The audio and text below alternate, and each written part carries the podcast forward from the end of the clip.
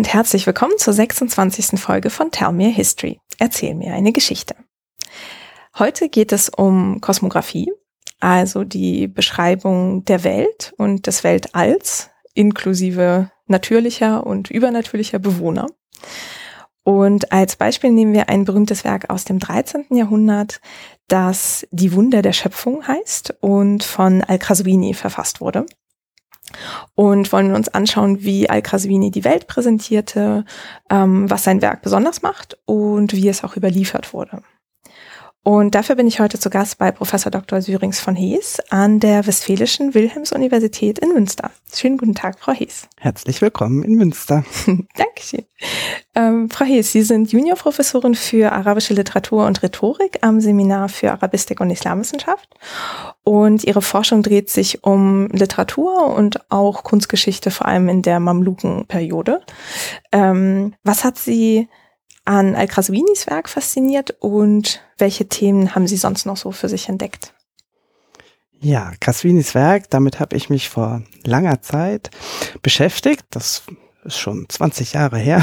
Ja, ich habe eben neben Islamwissenschaft auch Kunstgeschichte und speziell auch islamische Kunstgeschichte, orientalische Kunstgeschichte studiert. Und im Unterricht, wenn man etwas über islamische Malerei hört, die einstiegigen Bücher, die es da gibt, haben alle Abbildungen aus einer kosmografischen Handschrift von Qaswini nämlich. Insbesondere die Engeldarstellungen sind ganz zentraler Bestandteil in allen Überblicksdarstellungen zur arabischen Malerei. Das hat mich sehr fasziniert damals und ähm, ich habe über die Bilder im Grunde dann gedacht, hm, aber was sagt denn der Text eigentlich? Und dazu gab es überhaupt gar keine Informationen. Also niemand hatte sich wirklich mit dem Inhalt dieses Buches auseinandergesetzt. Kunsthistoriker haben immer sich die Bilder angeschaut und darüber auch geschrieben, was daran arabisch ist oder auch weniger, äh, was daran islamisch sei oder woher die Einflüsse kommen, aber sich nicht damit beschäftigt, welchen Text sie eigentlich illustrieren. Mhm.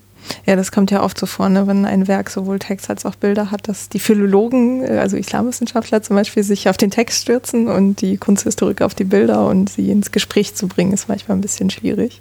Richtig. Und in der Tat ist es so, dass dieser Text aus dem 13. Jahrhundert ähm, schon sehr lange im Westen bei den Orientalisten bekannt war, nicht nur aufgrund der besonders zahlreichen und interessanten Bilder, sondern auch wirklich wegen des Textes, der schon Mitte des 19. Jahrhunderts ediert wurde.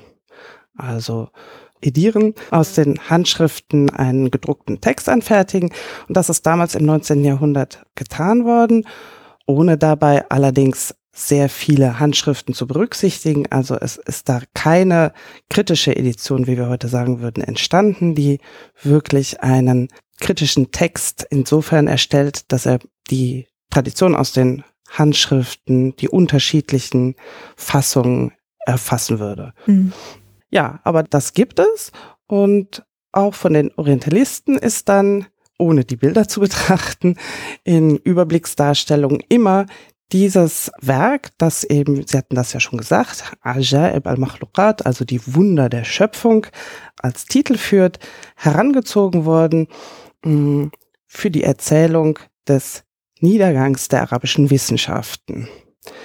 Das ist einer von den leider bis heute sehr gängigen Erzählungen der islamischen Kulturgeschichte insgesamt, häufig spezifisch anhand der Naturwissenschaften oder der Naturkunde ähm, ausgemacht dass ab irgendeinem Zeitpunkt, spätestens Mitte des 13. Jahrhunderts, mit dem Einfall der Mongolen und dem Untergang des großartigen abbasidischen Kalifats in Bagdad, dass seit der Zeit die arabischen Wissenschaften nicht mehr produktiv sind und alles nur wiederholen, einerseits, was früher gesagt wurde, oder wie, so wurde dann behauptet, in diesem Fall nur Wundergeschichten erzählen würden. Und das wäre ja ganz klar, hier wäre das beste Beispiel, ähm, die Wunder der Schöpfung im der zweiten Hälfte des 13. Jahrhunderts verfasst, zeigt ja schon der Titel, der beschäftigt sich eben nur noch mit Wundergeschichten und betreibt keine ernsthafte Naturwissenschaft mehr.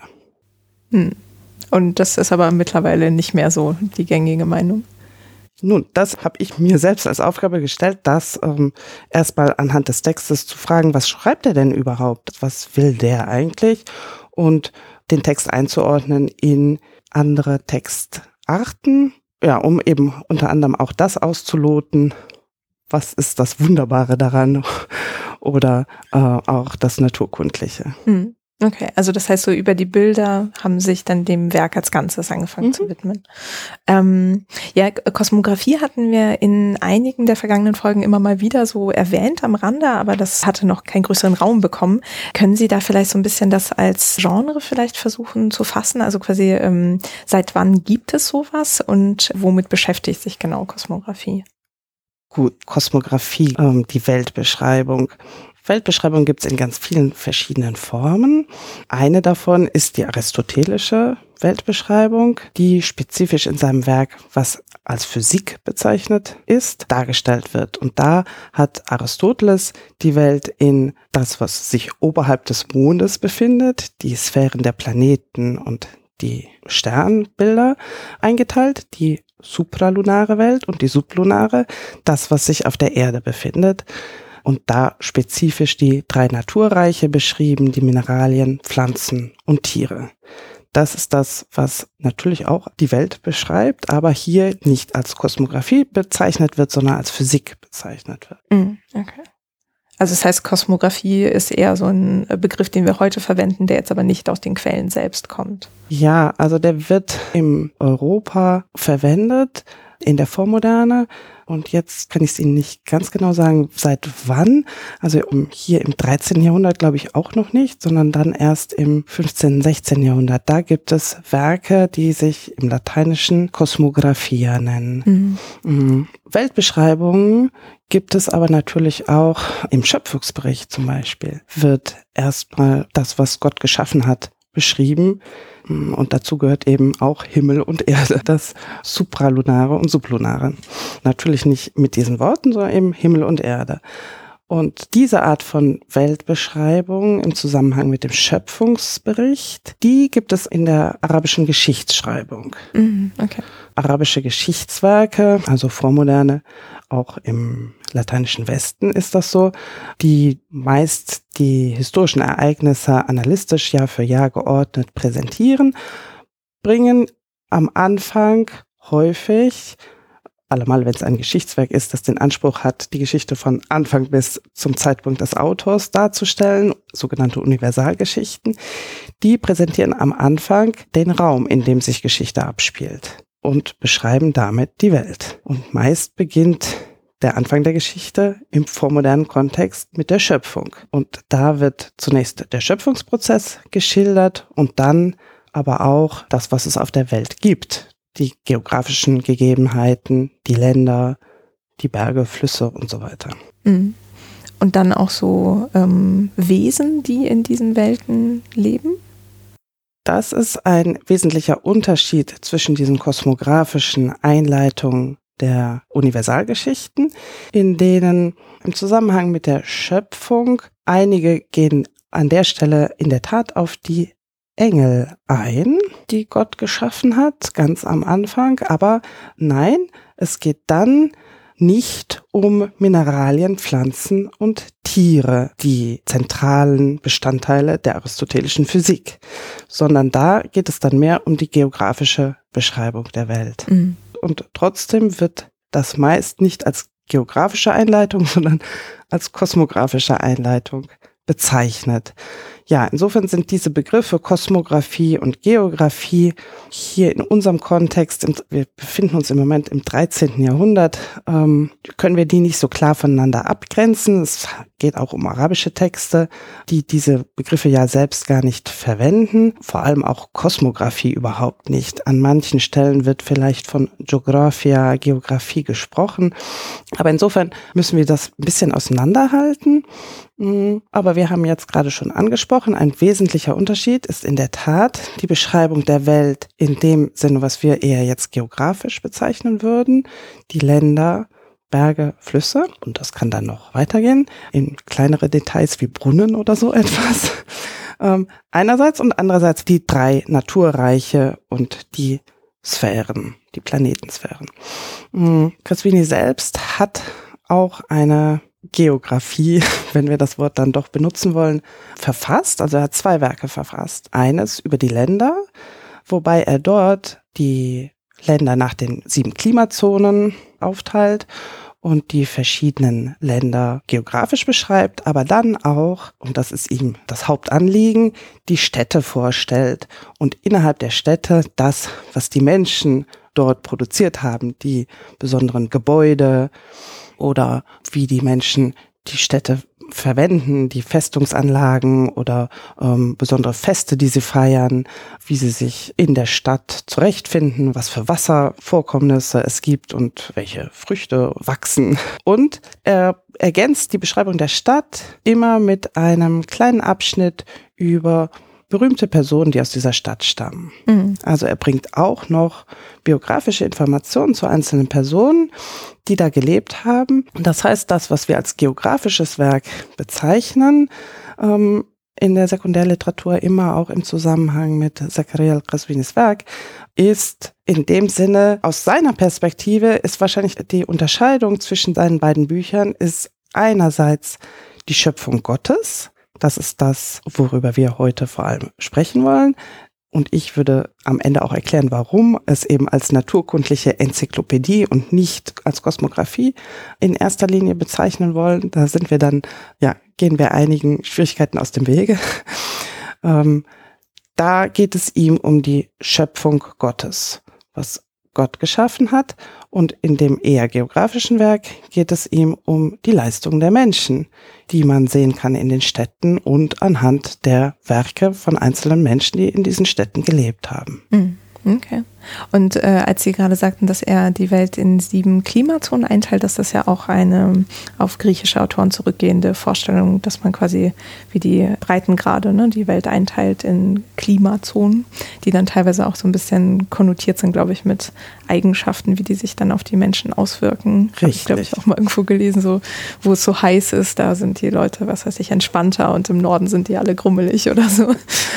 Richtig, also das geht in der Tat auf antike Vorbilder zurück und wird von Krasvini ganz selbstverständlich so äh, die Welt eingeteilt und präsentiert. Das heißt, diese vorislamischen antiken Vorbilder, wie man die Welt beschreiben kann, einteilt, präsentiert, ist für ihn eine Selbstverständlichkeit, die auch gar nicht wirklich diskutiert werden muss. Er benutzt in dem Fall nun wirklich sehr dezidiert ein Vorbild, ein Text, der kurz vor ihm verfasst wurde, ein geografisches, ja, in dem Fall eher Lexikon, das von einem gewissen Jakut verfasst wurde, die sich auch gleichzeitig alle beide, Jakut und Resveni, gemeinsam eine Zeit lang in Mosul im heutigen Nordirak aufgehalten haben. Das heißt, er hat den Mann sicher kennengelernt und die Entstehung dieses geografischen Wörterbuches mitbekommen und verwendet eben dessen Beschreibung, vor allem dieser Klimazonen des theoretischen Gerüstes der Einteilung der Welt für diese geografische Beschreibung ja in großem Maße von Jakut. Mhm. Aber man sieht, dass diese Art der antiken Vorstellung, wie man ähm, ja solche Klimazonen einteilt, in diesem Fall ganz selbstverständlich und gängig im 13. Jahrhundert angewandt wurden. Mhm. Ja, das äh, kenne ich aus meiner eigenen Forschung zur Geografie im 10. Jahrhundert, da war das ähnlich. Also da hat man manchmal den Begriff Klimazone dann irgendwie ein bisschen umgemodelt und gemeint dann eher eine Region damit, aber diese mhm. Einteilung in sieben Teile gab es auf jeden Fall schon sehr lange. Ähm, und ich hatte mich jetzt gefragt, also Sie hatten gesagt, dass es äh, Vorstellungen zum Kosmos, also zur Welt auch außerhalb der Erde sozusagen ja in Geschichtsschreibung, in ähm, Schöpfungsgeschichten, also sei es jetzt irgendwie Bibel, Tora oder Koran dann irgendwie wahrscheinlich ja auch gab. Ähm, gab es denn vor Al-Kaswini irgendwie ein Genre oder ein Werk, das sich wie er jetzt diesen äh, Sphären gewidmet hätte? Oder ist das eher so ein bisschen auf Genres verteilt gewesen? Ja, also es gab vergleichbar mit also Aristoteles ist auch im islamisch-arabischen Mittelalter oder Vormoderne, wenn wir das Wort Mittelalter nicht verwenden wollen, ähm, eine ganz wichtige Figur, auf die man sich bezieht. Und Aristoteles beschreibt ja in der Physik, genau dieses Sphärenmodell des Kosmos. Das wird in den großen sogenannten philosophischen, enzyklopädischen Werken der arabischen Kultur aufgegriffen. Ein ganz wichtiger Autor dabei ist zum Beispiel eben Sina Avicenna, unter dem Namen Avicenna im Westen bekannt, der nicht der einzige ist. Also diese Tradition, ja, die gibt es ganz lange und bis ins 13. Jahrhundert muss jemand wie Qaswini nicht in einen griechischen Text, schon gar nicht, und ähm, auch nicht in eine arabische Übersetzung von Aristoteles Werk schauen, um sich dieses Wissen anzueignen, sondern er hat eine ganze Bandbreite von arabischen Texten zur Verfügung, um das zu lernen und zu lesen und dann auch für sich selbst zu verwenden in seinem Werk.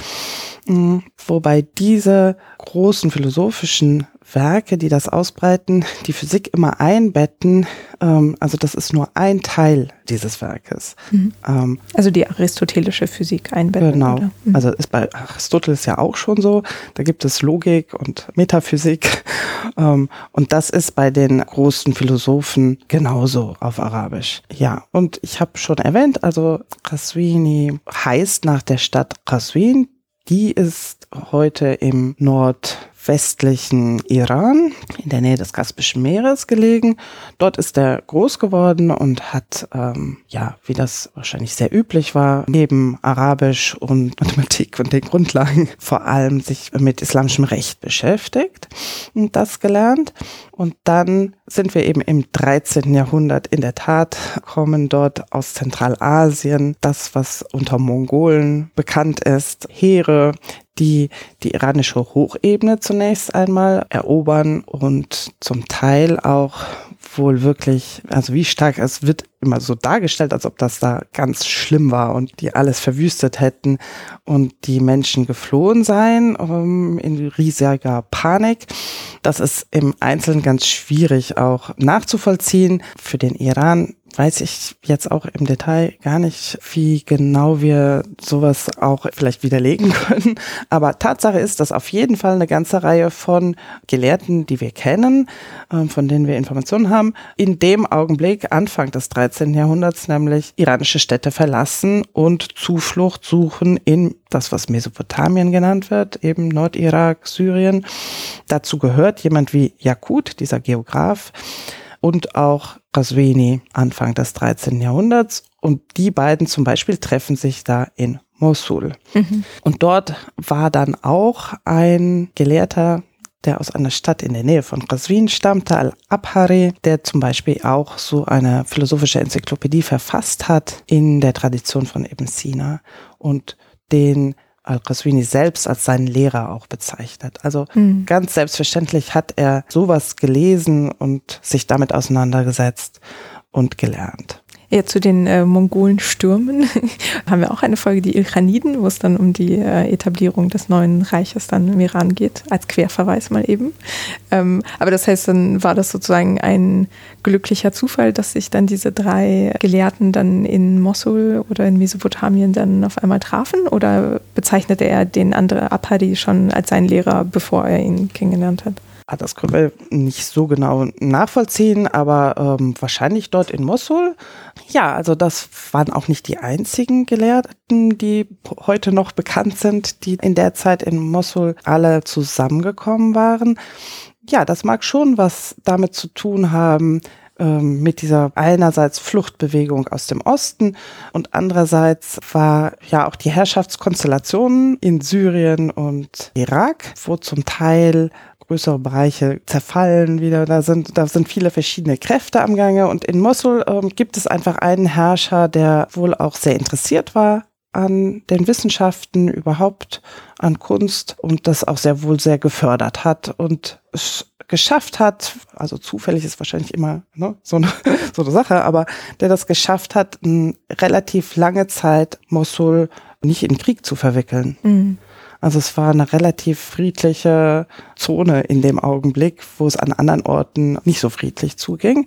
Und dadurch konnten einige Gelehrte eben sehr frei denken und schreiben. Und zwar in allen Wissenschaften, also ähm, die Naturkunde, aber auch islamisches Recht und Rhetorik und Sprachwissenschaften. Mhm. Und gehörte Mosul dann offiziell zum mamlukischen Einzugsgebiet dann? Oder? Ah, nee, wir sind jetzt. Oder gab es die, die Mamluken sind noch nicht an der Macht, ganz genau. nee, wir sind jetzt wirklich noch, also der abbasidische Kalif ist noch in Bagdad. Mhm. Welche Zeit sind wir? Wir sind jetzt also? wirklich in den 30er Jahren, mhm, okay. sagen wir, 30er, 40er Jahren des 13. Jahrhunderts. Mhm. Und die mongolischen Heere sind im Iran schon dabei, vor allem zunächst ja gegen den Khawarizm-Schah zu kämpfen und da ähm, sich mehr oder weniger zu etablieren und kommen dann Mitte des 13. Jahrhunderts 1258 ist das Datum, was dann alle so als Umbruchsdatum für die Geistesgeschichte erwähnen. Da kommen die dann wirklich nach Bagdad und bringen den abbasidischen Kalifen um. Und in dem Augenblick ist Kaswini dann auch schon aus Mosul nach Bagdad gekommen, vorher schon mhm. in den 40er Jahren und hat dann von dem letzten abbasidischen Kalifen das Richteramt in zunächst einer Stadt und dann vor allem in der Stadt Wasit südlich von Bagdad erhalten. Das heißt, ähm, Qaswini ist in dem Augenblick, in dem das mongolische Heer wirklich in Bagdad auftaucht, in einer Stadt südlich von Bagdad, im und ist dort Richter im Namen des abbasidischen Kalifen, der jetzt da gerade umgebracht wird. Mhm. Und ja, in Hinblick auf diese Erzählung, dass eben dadurch dieses Ereignis alles den Bach runtergeht und die so viel zerstört hätten und Wissenschaften seitdem zugrunde gegangen sind, kann man nur anhand von dieser ja ganz natürlich eine, eine Figur aufzeigen, die wirklich genau das miterlebt und auch ziemlich nah. Ähm, ja, Qaswini ist da Richter in Wasit und bleibt es. Mhm, okay. Der bleibt es, denn in Bagdad wird ein persischer Gouverneur von den Mongolen eingesetzt. Juwaini heißt er der selbst sofort auch dafür sorgt, dass alles, also Infrastruktur wiederherstellt und eben die Menschen in ihren Ämtern auch bestätigt, wie man am Beispiel von Roswini eben auch sieht, mm, Wissenschaften fördert. Also wir haben Berichte, dass Leute, die ihm ein Buch widmen, auch gut bezahlt werden dafür. Und auch das Werk von Roswini ist in einigen Handschriften, weist es eine Widmung an diesen mongolischen Gouverneur aber persischer Abstammung Juvaini auf. Mhm. Also insofern, man sieht, dass diese Erzählung, die Mongolen haben alles zerstört und Bagdad ist am Boden und es gibt keinen Kalifen mehr, eben sehr dramatisch die Dinge darstellt, die sich sogar wirklich direkt in den Jahren danach ist da schon wieder Verwaltungsstruktur und alles. Giovanni kümmert sich um das Kanalsystem, was ganz wichtig ist, was vielleicht in den letzten Jahren unter dem Kalifen sogar ähm, vernachlässigt worden war. Mhm. Ja. Okay, also das heißt, ähm, Al-Qaswini hat also von Qaswin ist er nach Mosul, von dort nach Bagdad und dann nach Wasit. Mhm. Also so eine kleine Tour von Iran nach äh, Südirak ist es dann, genau, oder? oder ja. Ähm, und ist da Richter, also arbeitet in dem, was er sozusagen gelernt hat, islamisches Recht. Mhm. Ähm, und hatte er denn jetzt irgendwie noch einen offiziellen Patron, dem er irgendwie seine Werke gewidmet hat? Ähm, also wie meinen Sie das? Also er schreibt seine Werke nicht speziell für irgendeine Person. Mhm, okay. Ja, das, das, kommt ja schon mal vor, gerade bei Geschichtsschreibung zum Beispiel oder so, dass man das ja, einem Herrscher na, widmet. Das, oder so. das ist hier nicht der Fall. Das ist, glaube ich, wirklich sein ähm, ganz eigenes Interesse, diese Werke zu verfassen, die eben auch nicht spezifisch was mit seinem eigentlichen Beruf zu tun haben. Mm, aber wie gesagt, eine von den Handschriften oder einige dann haben diese Widmung an Giovanni im Vorwort enthalten, andere aber auch nicht. Diese ganz frühe Handschrift, von der wir noch reden werden, zum Beispiel nicht. Also natürlich, wenn man schon ein schönes Buch geschrieben hat und dann auch noch weiß, dass der Verwalter von Bagdad Geld dafür gibt, wenn man ihm das widmet, warum soll man das nicht machen? Mhm. Also ähm, so. Ja. Aber es ist nicht in dessen Auftrag verfasst worden. Mhm. Ja. Okay. Also er macht das sozusagen aus äh, Spaß und Freude. Ich glaube, so kann man das sagen. Okay. ähm, also er hat zwei Werke geschrieben, ja, also dieses eher geografische und dann eher das der Schöpfung gewidmete. Mhm. Gibt es denn da im Vorwort irgendwie einen Hinweis darauf, warum er das macht? Also für welches Publikum zum Beispiel, an wen er das richtet? Ja, das ist oft gar nicht so einfach zu beantworten, für wen diese Werke eigentlich verfasst wurden. Hm, nein, so explizit steht das da nicht. Pasquini formuliert einerseits in dem Vorwort durchaus die Tatsache, dass er seine Heimat verlassen musste, drückt das aus, dass das ein unangenehmes Ereignis war und dass er da, ja, da kommt dann eine von diesen Formulierungen, die sehr häufig verwendet werden, der beste Freund sind Bücher und insofern habe ich mich mit Büchern beschäftigt und jetzt auch ein eigenes verfasst. Das sagt er. Er sagt auch, dass ein ganz zentrales Anliegen von ihm, warum er das Buch schreibt, ist, dass er möchte, dass die Menschen sich Gott zuwenden und dafür scheint ihm ein sinnvoller Weg zu sein, sich jetzt nicht speziell mit theologischen Theorien auseinanderzusetzen, sondern sich mit den geschaffenen Dingen, mit den Naturgegebenheiten auseinanderzusetzen, sich die genau anzuschauen, die Wunder der Schöpfung eben als Zeichen Gottes. Er erklärt das so, dass, also als Kind wundert man sich über alles, was man da zum ersten Mal sieht, sei es nun ein Regentropfen oder ein Grashalm wachsen. Und das verlernt man mit der Zeit. Und ihm ist es ein Anliegen, das auch wieder beizubringen, sich über die einzelnen von Gott geschaffenen Dinge wieder wundern zu lernen. Und dafür schreibt er sein Buch. Hm. Oh, das ist ja habe ich so noch nie gelesen. Irgendwie ist es fast poetisch irgendwie so. Ja, es ist, ähm, klingt jetzt poetisch oder es ist auf jeden Fall natürlich ein schöner Gedanke, der aber auch aristotelisch ist. Also auch Aristoteles sagt schon, im sich wundern beginnt das Philosophieren, das Nachdenken. Mhm. Äh, ich glaube, dass man das durchaus so auch auf diese Tradition beziehen kann. Wobei Philosophieren ja hier jetzt nicht verwendet wird, sondern es geht Rossini ganz selbstverständlich auch im 13. Jahrhundert in diesem Kontext darum, Gott als Schöpfer zu erkennen. Durch das Wahrnehmen des Wunderbaren der Natur. Mhm. Schön, okay. Also das heißt, er verweist damit schon auf eine Tradition, die vorislamisch ist, aber äh, dreht das in eine Richtung, die für ihn durchaus religiös ja. ähm, ausgerichtet ist. Ja. Mhm. Okay. Und wie macht er das denn? Also ähm, wie kann ich mir dieses Werk vorstellen? Also erstmal, wie umfangreich ist das? Also hat das mehrere Bände oder ist das ein Buch? Also ja, ein nee, Kodex es ist quasi. in der Tat nur ein Buch, gut 400 Seiten lang. Ja, insofern ist es also gar nicht so lang.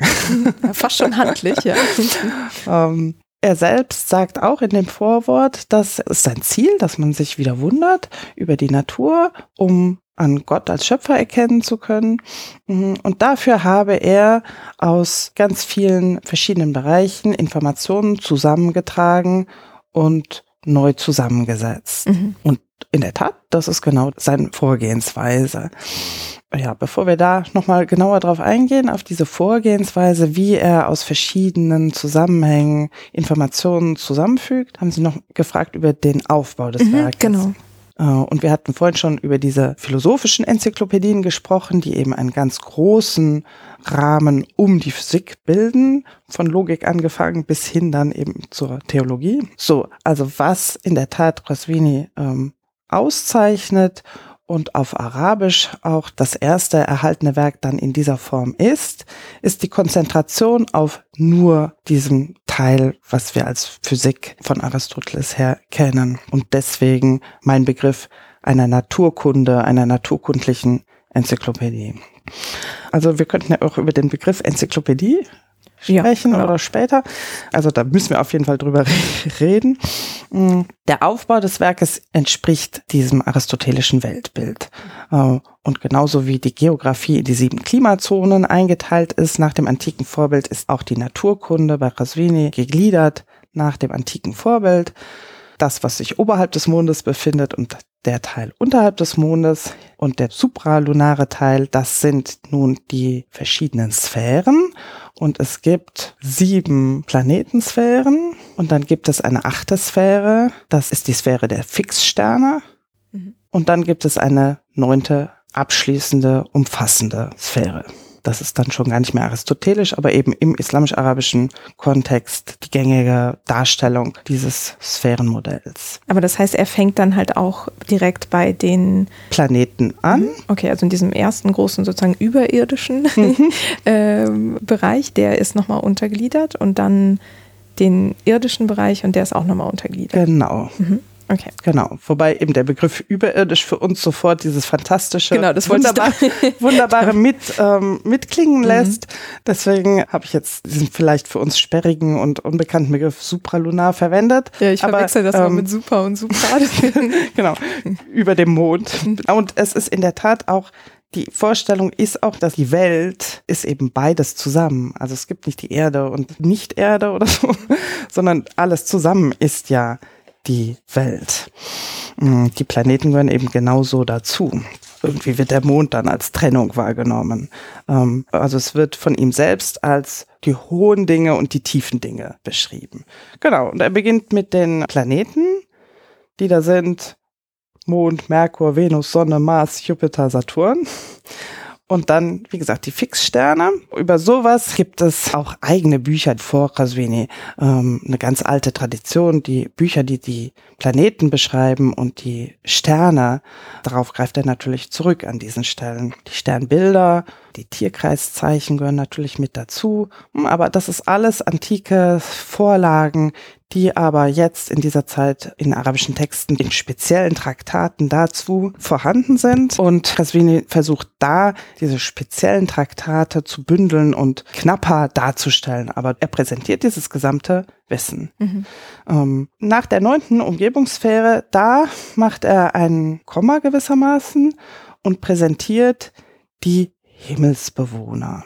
Und dann spricht er noch über die Zeit und dann kommt das, was sich unterhalb des Mondes befindet. Mhm. Das ist der viel längere Teil und den untergliedert er zunächst mal systematisch nach den Elementen. Macht er das? Nach Feuer, Luft, Wasser, Erde. Und dann der Hauptteil kommt nachher unter dem Element Erde. Und das sind die drei Naturreiche, die Mineralien, Pflanzen, Tiere. Das macht mehr als die Hälfte seines ganzen Buches aus. Mhm. Ähm, insofern, er muss jetzt aber was unter Feuer und Luft bringen und da bringt er dann Donner und Blitz und Winde, Wolken, Regenbogen und solche Sachen. Ähm, aber das ist nicht viel Text eigentlich. Und dann hat er noch das Wasser. Ja, und an der Stelle bringt er das, was wir vielleicht eher innerhalb des geografischen Textes erwartet hätten, die Beschreibung von Meeren und Inseln in den verschiedenen Meeren und dann aber auch die Wasserlebewesen. Mhm. So, das heißt, hier haben wir auch schon einen Teil der Tiere ähm, dem Element Wasser zugeordnet, die Wasserlebewesen.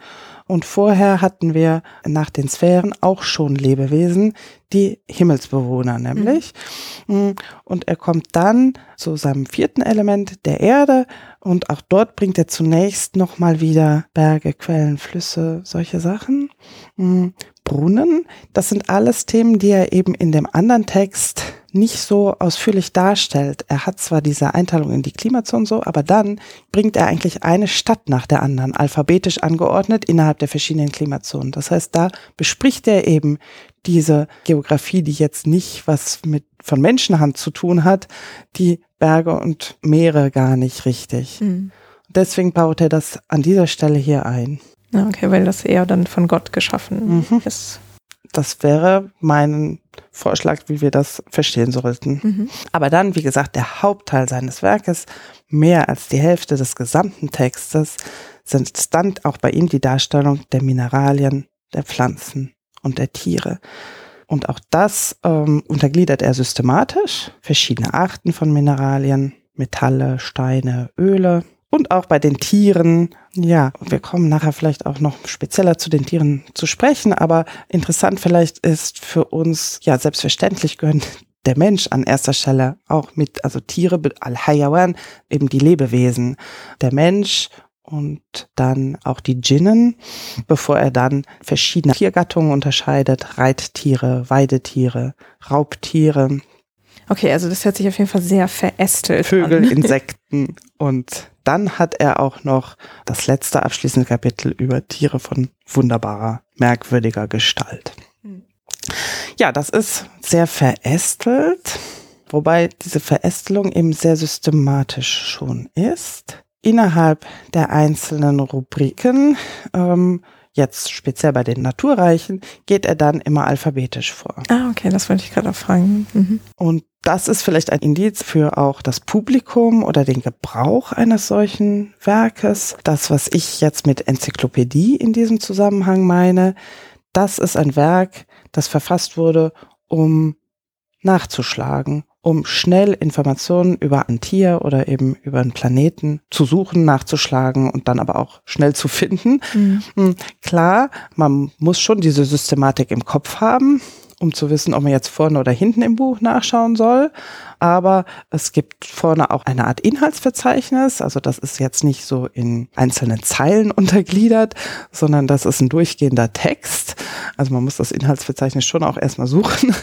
Aber dann steht das da auch sehr genau, diese Gliederung. Das heißt, da würde man die einzelnen Rubriken auch, auch finden. finden genau. Mhm. Und äh, ja, dadurch, dass das Buch außerdem auch illustriert ist, kann man dann doch beim Durchblättern auch schnell die Stelle finden, die einen interessiert und äh, dann alphabetisch geordnet den Eintrag suchen und finden, den man jetzt gerade nachschlagen möchte. Mhm.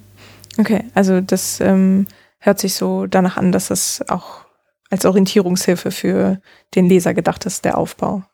Auf jeden Fall.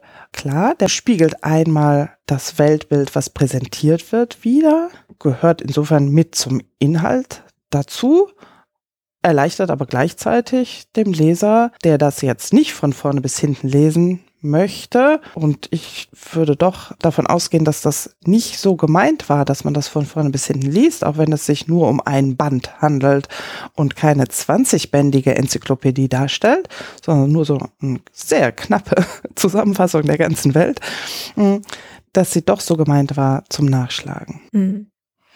Und in den einzelnen Rubriken dann ähm, erkennt man dann auch die Quellen, aus denen er diese Informationen hat. Also jetzt zum Beispiel zu Mineralien oder so. Was sind da seine Quellen? Genau.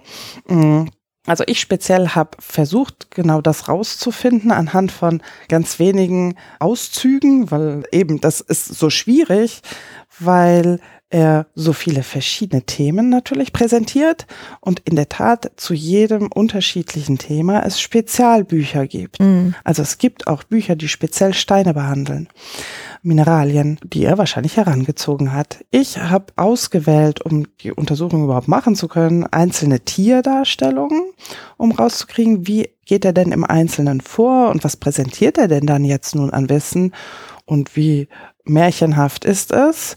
Hm, einzelne Tiere, und das kann ich jetzt erzählen, und dann auch im Vergleich einzelne von den Himmelsbewohnern, den Engeln, denn das ist wiederum was, was in der antiken Physik selbstverständlich nicht vorkommt. Mhm.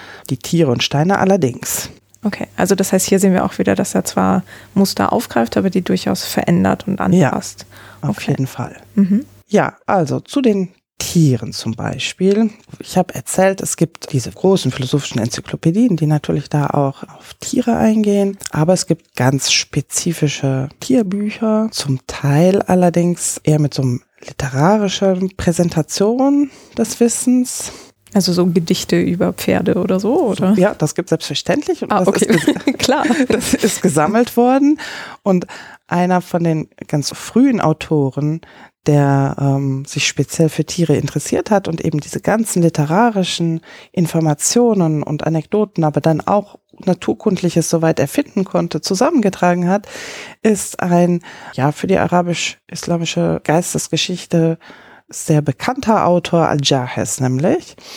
Da sind wir im neunten Jahrhundert. Der hat ein Kitab al-Haywan, also ein Buch über die Tiere, ähm, zusammengetragen. So.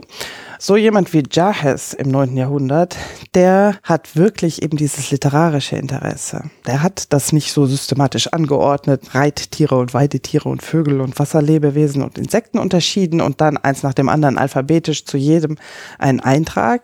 Nein, sondern Jahes hat in seinem Tierbuch irgendeine Geschichte, in der vielleicht ja auch drei Tiere zusammen vorkommen. Ne? Also ich meine, ganz viele Erzählungen erzählen vielleicht ja auch nicht nur von einem Tier, sondern, mhm. ähm, und das bringt er dann und dann kommt in der Geschichte vielleicht ein Tier vor, da findet er dann eine andere Geschichte zu diesem Tier. Ja, also manchmal findet man Informationen mehrere äh, hintereinander Anekdoten zu dem gleichen Tier, aber meistens geht das dann immer weiter. Und also ich habe zum Beispiel, also wirklich, ich konnte ja nur einzelne Tiere herausgreifen, um das so im Detail untersuchen zu können. Und ich habe den Adler zum Beispiel äh, mir genauer angeschaut.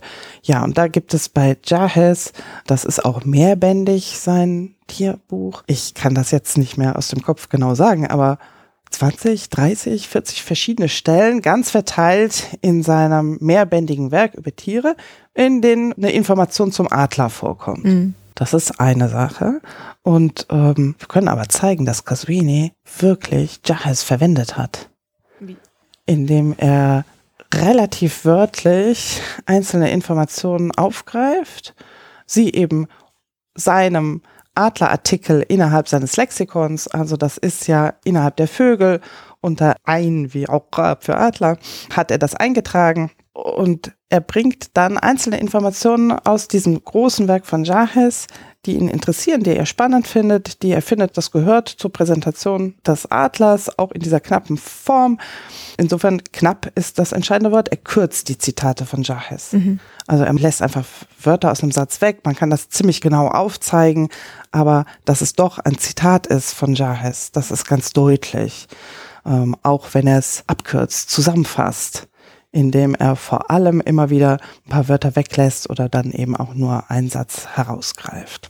Das heißt, sein Textstil oder Schreibstil ist auch tendenziell sehr sachlich trocken von Al-Krasuini? Ähm, das trifft nicht immer zu. Also sein Anliegen ist schon, die Informationen knapp zu präsentieren, sonst haut das ja auch nicht hin in der kurzen Form, das darzustellen aber er liebt schon auch Geschichten, so ist es gar nicht. Mhm. Und ähm, die erzählt er dann auch gerne. Er versucht allerdings, kann man auch zeigen, die Geschichten zusammenzufassen, zu raffen auf jeden Fall. Aber das lässt er nicht ganz weg. Mhm. Nein, nein, nein. Es sind da immer wieder auch Geschichten und man hat sogar das Gefühl, das erzählt er schon auch gerne. Mhm. Also, dass ihm so der Unterhaltungswert durchaus ist auch auf jeden Fall auch vorhanden. Mhm. Es ist kein ganz trockenes naturkundliches Werk. Hm, diese literarischen Quellen eben greift er auf und integriert sie. Aber er bringt auch Informationen zu den Tieren, die in diesen naturkundlichen Werken ähm, dazugehören, die eben schon bei Aristoteles überliefert sind und durch die ganze arabische Literatur dann auch an vielen verschiedenen Stellen auftauchen. Das bringt er. Er selbst zitiert sicher nicht alles, was er von anderen aufgreift denn insgesamt präsentiert er nur bekanntes Wissen. Mhm. Also es gibt ein paar Stellen, wo man zeigen kann, ja, hier bringt er sich selbst ein, weil er was, ähm, was er selbst gesehen hat, wirklich dann genauer schildert. Mhm. Was zum Beispiel haben Sie da? Etwa die Entwicklung des Frosches vom Froschleich über die Kaulquappe. ähm, ja, das sieht so aus, als ob er das wirklich selbst gesehen hat und so formuliert, weil das gibt es in dieser Schilderung, also habe ich keine Vergleichsstelle finden können. Und das ist eben so genau dargestellt. Und vor allem auch in seinem geografischen Text ähm, sind mehrere Stellen, wo er dann auch sich selbst einbringt und sagt, und ich habe ja gesehen. Mhm. Ähm, das kommt durchaus vor, aber grundsätzlich ist das nicht sein Anliegen. Sein Anliegen ist, wohl bekanntes, verbürgtes Wissen in knapper Form bündig zu präsentieren. Das macht eine Enzyklopädie aus. Ne? Auch wenn ich heute in ähm, Nachschlagewerk reinschaue, erwarte ich nicht neueste Forschungsergebnisse und irgendeine Diskussion über irgendwas, sondern ja, ich möchte einfach kurz wissen, was ist das hier eigentlich? Mhm. Und da will ich jetzt keine große Diskussion dazu hören, sondern das, was man so weiß, mhm. präsentiert bekommt. Und das ist genau das, was er auch macht. Wobei er eben ganz unterschiedliche Arten von Wissen zusammenträgt. Das ist in der Tat das Besondere an ihm. Also zu den Tieren zum Beispiel, ja, hat er diese naturkundlichen Informationen, diese aus der eher literarischen, bringt er da mit rein. Und dann hat er immer einen extra Abschnitt zum medizinischen Nutzen der Tiere. Mm, okay. Das ist etwas, also das ist auch kein antikes Vorbild oder so. Ne? Das ist wirklich was relativ Neues. Ähm, es gibt natürlich medizinische Werke, die in Zusammenhang mit den Heilmitteln. Also Heilmittel ähm, sind in erster Linie hier in der vormodernen Zeit Pflanzen und da gibt es in jedem medizinischen Buch ein Lexikon der einfachen Heilmittel. Also alle Pflanzen werden aufgeführt und beschrieben, welche Teile wie zubereitet für welche Krankheit nutzen, wie man die anwenden soll. Und da sind einige Tiere auch immer mit dabei. Ja, also das ist schon eine ganz andere Art von Präsentation von Tieren, die da wirklich gar nicht, da geht es ja nicht spezifisch um Tiere, da geht es um Heilmittel und eigentlich die Masse davon sind Pflanzen. Aber Casvini hat wirklich aus dieser Literatur Infos über Tiere rausgegriffen und sie hier in seinen Kontext neu eingeordnet. Mhm. Und mit der naturgrundlichen Präsentation der Beschreibung des Tieres verbunden und dann immer ein extra Abschnitt und eben der medizinische Nutzen der Tierteile und dann kommen diese medizinischen Informationen. Ed verweist er nicht dauernd auf seine Quellen. Das ist auch in so einem Lexikon eben schwierig vielleicht durchzuziehen, weil man so oder so kein wirklich ernsthaft neues Wissen präsentieren möchte. Aber er zitiert gerne ähm, ja, so einschlägige Autoritäten schon, um eben zu zeigen, hier, das ist verbürgtes Wissen, was alle akzeptieren auch. Mhm. Das ist auch nicht diskutiert. Mhm. Für den beschreibenden Teil zitiert er da am allerliebsten Jahes, den nennt er doch immer wieder und Jahes sagte. Und für diesen medizinischen Teil zitiert er immer Avicenna ibn Sina, der solche Sachen in seinem großen medizinischen Kanon präsentiert. Mhm. Aber eben in ganz anderem Zusammenhang. Das heißt, auch bei Jahes ist es eben in einem ganz anderen Zusammenhang und ganz verstreut, dieses tierische Wissen. Mhm. Und auch in den Medizinbüchern ist das ganz verstreut. Und beides pickt er sich wirklich einzeln raus und stellt es ganz neu zusammen, mhm. ähm, um das dann so zu präsentieren. Also die Frage, warum er so großen Wert legt, auch den medizinischen Nutzen der Tiere zu präsentieren. Also einmal, weil es ihn vielleicht einfach selbst interessiert hat und er sich auch mit der Medizin wohl ausgekannt haben muss. Er muss diese Texte ja gelesen haben, mhm. sonst konnte er das nicht tun. Und ich denke mal, sein Hauptanliegen, wir hatten darüber schon gesprochen, war eben, dass man nun, natürlich ist dann ein Anliegen, dass man nachschlagen kann und gucken kann, was hat es mit der Pflanze so und so auf sich und wie sieht die eigentlich aus und was ist das Besondere daran.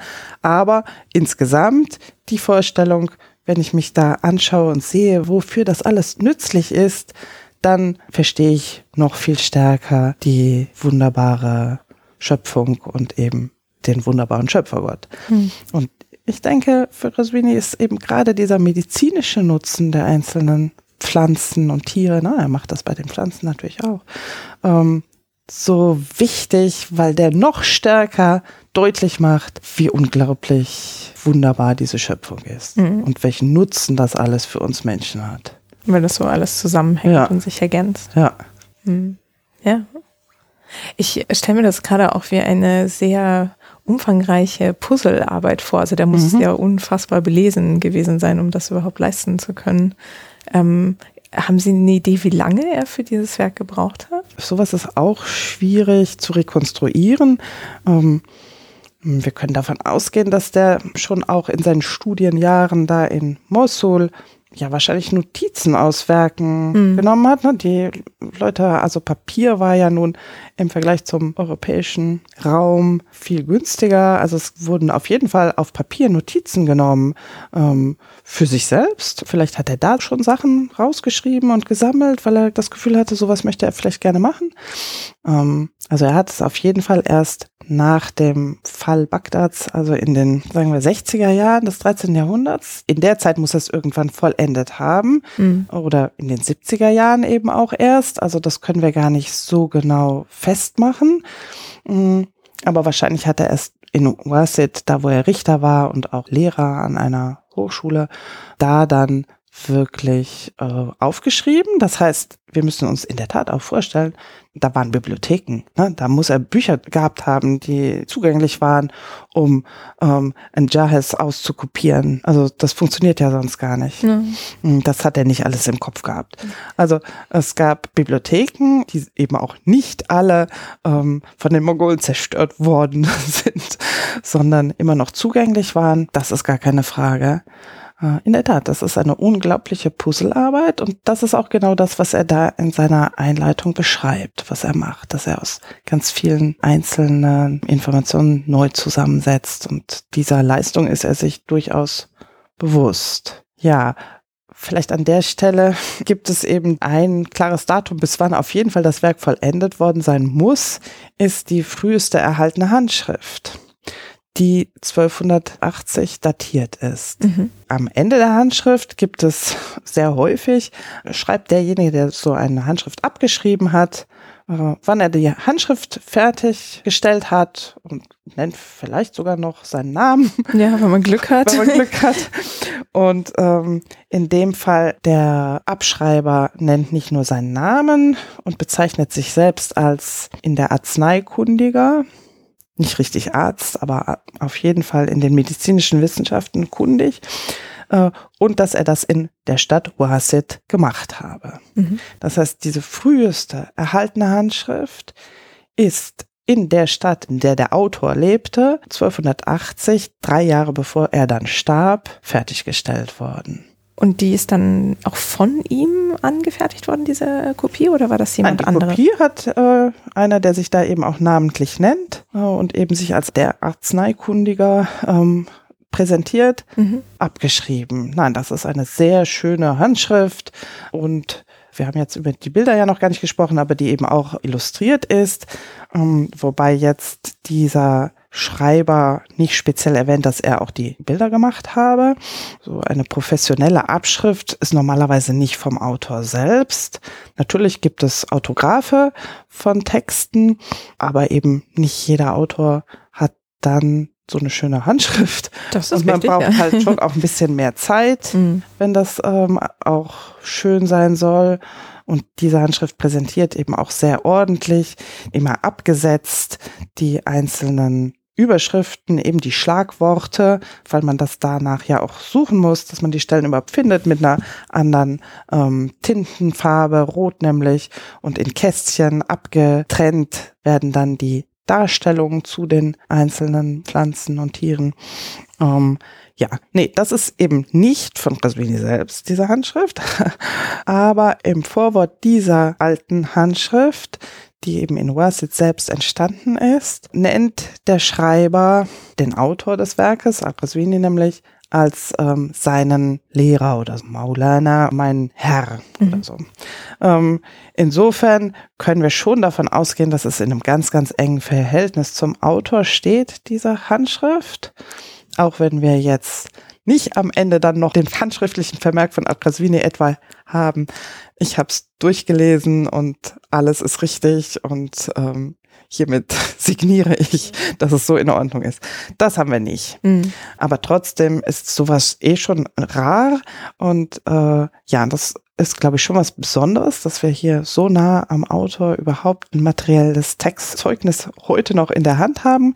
Mm, Ja, ich habe vielleicht an der Stelle auch einen Verweis noch auf die Folge zu Lehre und Lernen. Also weil Sie gerade sagten, mit, dass er es dann gelesen hätte als Lehrer und gesagt hätte, dass es okay ist, dass das Ja. eine gängige Praxis war. Und auch zur Folge zur Buchkultur, da hatten wir dann auch eben über diese Produktionsgeschichte der Handschriften generell gesprochen. Ähm, und das ist ja irgendwie auch total schön, dass obwohl es halt nicht von Krasowini selbst abgeschrieben ist, man halt daran schon sehen kann, dass es für jemanden, der sich mit Medizin beschäftigt, von Relevanz gewesen sein müsste. ja, So, okay. Also da haben wir schon ein bisschen Hinweis auf ein auf Publikum. dem Publikum. Ja, wir haben dann eben in anderen Handschriften diese Widmung an den Gouverneur von Bagdad. Wir haben auch, ja, also in der Nähe von Wasit ist dann noch die Stadt Al-Hilla, wo schiitische Gelehrte tätig waren in dieser Zeit, unter anderem auch ein Abdusi, ähm, der nachher für die Mongolen im Iran die Sternwarte aufbaut und betreibt. Also auch da sieht man, dass die an Wissenschaften interessiert sind und sogar Geld reinstecken und investieren. Also da gibt es einen schiitischen Gelehrten, von dem wir äh, zufällig überliefert haben, dass der eine sogenannte Lehrerlaubnis für dieses Werk von Cresvini hat. Mhm, okay. Mm, Also wir sehen, dass das auch so in diesem offizielleren Lehrbetrieb vermittelt wurde und in der Tat auch mit Zeugnis dabei. Ja, das sind Hinweise auf das Publikum und man sieht, das ist eben auch ganz breit gestreut. Also ähm, wir können uns vorstellen, dass jeder etwas gebildete Mensch natürlich ein Interesse an so einem zusammenfassenden, kurzen, handlichen Werk, das gebündelt so unterschiedliche Arten von Wissen zusammenträgt, Interesse hatte. Was eben auch dadurch sich zeigt, dass wir so, wir haben wirklich von diesem Text unglaublich viele Handschriften erhalten Mhm. im Vergleich zu anderen Texten. Was ist so ungefähr? Also so 100 oder mehrere hundert? Oder? Also ich habe das noch gar nie systematisch angefangen aufzunehmen, aber ähm, damals hatte ich, glaube ich, angefangen, mal mindestens so ein Überblick über das, was in Deutschland vorhanden wäre, zu sammeln. Hm, ich erinnere mich jetzt nicht mehr genau. Also wir haben über hunderte insgesamt, auf mhm. jeden Fall. Denn es gibt dann noch einen Unterschied. Einige Illustrierte und im Verhältnis zu den Illustrierten das Dreifache nochmal an nicht illustrierten mhm. Handschriften des Textes. Das heißt, dieser Text ist dann auch in nicht illustrierter Fassung abgeschrieben und verwendet worden. Ja, muss auch so praktisch gewesen sein. Aber dadurch sieht man, das sind wirklich unglaublich viele Handschriften. Mhm.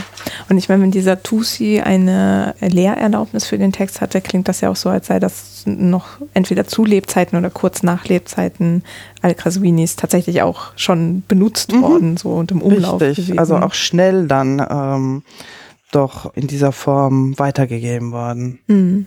Richtig. Ähm, jetzt, wo Sie gerade auch die ähm, Bilder nochmal erwähnt hatten, davon gibt es hunderte in dem Werk, wenn ich das richtig verstehe. Also ist das durchgehend illustriert? Das Werk ist fast durchgehend illustriert. Also ähm, ja, vor allem diese drei Naturreiche sind illustriert, beziehungsweise also bei den Steinen dann auch schon wieder weniger. Also vor allem die Pflanzen und Tiere sind illustriert und die Planeten, da gibt es also für jeden Planeten eine Abbildung. Das sind dann auch wiederum ähm, überschaubar viele. Und dann gibt es aber vor allem die Abbildung von den Sternbildern und den Sternzeichen mit dabei, was eben eine eigene Abbildungstradition hat, die aus der Antike kommt und auf die der Maler sicher zurückgegriffen hat. Der wahrscheinlich oder nicht der Illustrator war. Nein, oder? Okay. ja, mhm. also davon, so wie der Schreiber, vielleicht war es der, der Schreiber selbst, mhm. aber auch das wissen wir nicht genau. Das ist auch schwierig zu sagen, aber wir sehen halt doch auf jeden Fall auch nochmal, dass in Worset, ja, weiß ich nicht, ähm, Buchwerkstatt ist vielleicht auch sehr hochgegriffen, aber da war Material da, um solche hochwertigen Illustrationen auch anzufertigen. Mhm. Und Leute, die das machen konnten. Häufig ist es so, dass der Schreiber dann doch nochmal jemand anders ist als der Illustrator. Mhm. Ja, deswegen, die lassen ja oft dann irgendwie den mhm. Raum leer. Ja, und, deswegen mhm. will ich nicht sicher sein, dass der Schreiber auch der Illustrator war, sondern es gab die Farben, es gab all das Material, um sowas zu machen. Das war schon, also wenn ich sage, Papier war günstig, also Bilder zu machen, also das kostete. Mhm ja, wir haben aber natürlich viele kleine Abbildungen für eben jede Pflanze, jedes Tier so ne, eine und diese ganzen Sternbilder. Ja, wir haben dann für die Sonnenfinsternis, Mondfinsternis und so, da haben wir auch Zeichnungen, ne, schematische Abbildungen. Kann man die sich irgendwo angucken? Ja, also diese ähm, früheste erhaltene Handschrift von 1280, die ist interessanterweise in Deutschland gelandet und befindet sich heute in der Staatsbibliothek in München. Und mittlerweile mit allen digitalen Möglichkeiten kann man sie ganz einfach über die Webseite der Staatsbibliothek München in einer vollen Farbkopie herunterladen. Hm, okay, und das jeder, ich dann. jeder kann sich ähm, das anschauen. Mhm. Und wie kann ich mir diese Abbildung zum Beispiel von den Planeten vorstellen? Also ist das mal einfach irgendwie ein Kreis? Oder? Ah, nee, ja, die Planeten haben eben eine lange Tradition, die auch antike Tradition ist, auch in der Darstellung der Planeten. Und das ist mit einer menschlichen Abbildung verbunden. Mm. Okay. Und der Jupiter und der Saturn und die Venus mit einem Musikinstrument oder einer Ähre und der Jupiter als König thronend, mhm. der Saturn als abgemagertes Männlein mit einem weißen Bart und so. Also das ist eine relativ feste Ikonografie zu dem Planeten, die auch in der arabischen Kunst insgesamt ganz weit verbreitet ist, denn solche Darstellungen werden im höfischen Kontext auf allen möglichen Gegenständen angebracht. Und wir haben das in Metallwaren, auf mh, mm, Fliesen, überall, ja, Keramik, in ganz vielen Fassungen und Formen sind diese Planeten darstellen. Das ist ein ganz, ganz bekannter Zyklus. Mhm. Insofern, genau. Also wird da auch so quasi wie der Text so ein gigantischer Reader's Digest ist, ist auch das ähm, Illustrierte auch so ein Aufgreifen vorhandener Trends oder Wissen. Ja, das ist natürlich richtig und auch eine ganz interessante Frage, ähm, mit der ich mich jetzt spezifisch nicht so direkt auseinandergesetzt habe. Aber hier bei den Planeten sieht man das auf jeden Fall. Ne? Also ein Illustrator muss ja irgendein Vorbild haben. Wie soll er denn den Planeten abbilden? Und für die Sternbilder haben wir das auch. Das ist jetzt nicht, dass die überall auf Tellern und so abgebildet sind, diese Sternbilder, sondern das ist natürlich eine ja doch sehr fachspezifische Literatur über diese Sternbilder, in denen diese Abbildungen vorkommen, wo die Sterne mit Punkten festgehalten werden und dadurch deren Abstände zueinander und Verhältnis zueinander dargestellt werden soll. Und dann äh, werden diese Punkte, die die Sterne darstellen, zusammengeführt mit einer Figur mhm. die ja das Sternbild symbolisieren soll. Also ich meine, das sind ja doch antike, ganz alte Vorstellungen. Da muss eben auch der Illustrator, der da saß, auch Vorbilder gehabt haben. Auch dafür braucht man eine Bibliothek, um nachzuschauen können, wie mal ich eigentlich das Sternbild vom großen Bären oder so. Mhm, ja. ähm, äh, großer Wagen ist das auf Deutsch, ne? Oder ist mhm. das oder ist das auf Deutsch auch großer Bär? Das weiß ich, ich gar nicht. Großer Wagen? Okay. Äh, ich kenne mich damit auch nicht aus, aber ich musste daran gerade tatsächlich auch denken, weil ich glaube, dass das eines der Bilder war, die ich für die Folge zu den persischen Alben auch mhm. verlinkt hatte. Das kann ich jetzt aber auch gleich nochmal extra für diese Folge machen, wo man dann vergleichen ich, kann auch. Äh, ja. Genau, und ich glaube, das war auch eine der Handschriften von Al-Kraswini. Da sieht man halt einfach einen Bären und in ihm drin sind Punkte und das ist dann ja. halt das äh, Sternbild. So, dafür gibt es ganz äh, eindeutige Traditionen. Für die Darstellung der Pflanzen, da gibt es auch antike Traditionen. Vielleicht hat jemand schon mal von Dioskurides gehört. Das ist das einschlägige antike Pflanzenbuch. Ähm, ja, wo es dann auch um medizinische Geschichten geht, die auch abgebildet worden mhm. sind. Okay. Mindestens sind das ganz frühe Zeugnisse für die arabische Buchmalerei, ähm, Dioskurides-Handschriften aus dem 13. Jahrhundert mit Abbildung von Pflanzen. Ja, ich denke aber, dass sich das zum Beispiel, diese Tradition, wie man die Pflanzen im Einzelnen dann wirklich im Detail malt, ähm, das hat sich noch niemand so genau angeschaut. Also was da die Waseda Handschrift von 1280 im Vergleich auch zu den späteren Raswini Handschriften, das könnte man ja wunderbar vergleichen, weil wir eben doch einige Bücher haben, in denen Pflanzendarstellungen erhalten sind. Mm, das hat noch niemand sich so genau angeschaut, wie da eigentlich die visuellen Traditionslinien verlaufen. Mhm. Also wer sich irgendwie interessiert und äh, Lust hat, äh, kann, kann da weitermachen. Da, ja, genau. ja. Ähm, ja, also einen Aspekt habe ich jetzt mehrmals dann doch noch nicht angesprochen, der aber wichtig ist. Wir haben also für den Aufbau und die Organisation des Werkes. Diese sogenannte Physik ist sicher als Vorbild und dann aber sozusagen im Detail doch auch nicht, weil da zum Beispiel diese geografischen Informationen gar nicht vorkommen. Ähm, und eben auch diese Tatsache, dass hier überhaupt nur die Naturkunde behandelt wird in einem Buch und für sich alleine steht. Das ist auf Arabisch unser erster erhaltener Text in dieser Form. Mhm. Das ist was Besonderes und scheint aber ja, den Nerv der Zeit getroffen zu haben oder nicht nur der Zeit, sondern auch bis ins 19. Jahrhundert eben diese vielen, vielen, unglaublich vielen Handschriften, auch im Verhältnis zu etwa diesen philosophischen Enzyklopädien, die wir von Rasvinis Text haben. Also das muss irgendwie eine gute Idee gewesen sein, mhm. sich nur auf die Naturkunde zu beschränken. Und da gibt es aber doch auch Vorbilder, äh, nicht auf Arabisch, sondern auf Persisch nicht lange vor Qaswini, sondern kurz vorher, haben wir mehrere auf Persisch verfasste Werke, die was Ähnliches machen die aber nicht so bekannt sind, weil es vielleicht dann auch auf Persisch war und vielleicht auch nicht mit Illustrationen. Ne? Also und Krasvini hat das dann auch noch systematischer durchgezogen und auch theoretischer über- oder unterfüttert, wie auch immer wir das nennen wollen, gefüttert auf jeden Fall. Deswegen sein Werk hat sich durchgesetzt ähm, und war so bekannt und beliebt und wird dann später ja auch ins Persische wieder übertragen. Also wir haben eine persische Rasvini-Tradition, die sich auch noch bislang gar niemand richtig inhaltlich angeschaut hat, was sich dann verändert. Denn ich würde jetzt mal in den Raum stellen, das ist nicht eine äh, schlichte Übersetzung des arabischen Textes, sondern eine Erweiterung und Umarbeitung. Ebenso, wir haben dann in der späteren Zeit auch osmanische Fassungen von Qaswinis Werk Das ist so im 16. Jahrhundert, ne? Richtig. Und wir haben auch auf osmanisch sozusagen Autoren, die auf ihn zurückgreifen und ihre eigenen derartigen Werke verfassen, aber eben auch sein eigener Text wurde ins Osmanische dann auch übertragen und sicher aber dabei verändert. Und diese Sachen hat sich auch noch überhaupt jemand angeschaut. Und ja, nicht mal nochmal zurück zu ganz am Anfang, ähm, der arabische Text selbst, den haben wir keinen Vergleich von den verschiedenen Handschriften um dessen Textgeschichte beschreiben zu können.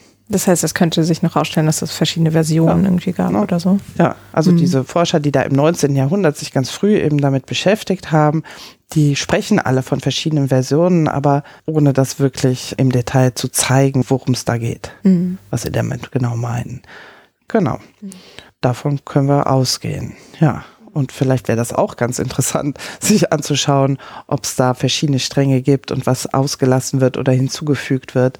Hm, ja, bei so einem Werk ist es ja auch einfach, also natürlich äh, so ein Lexikon zu aktualisieren etwa oder zu ergänzen, noch einen neuen Eintrag hinzuzufügen, kann man sich ja alles vorstellen. Ja, aber es gibt eben diese persischen, nicht so bekannten Texte.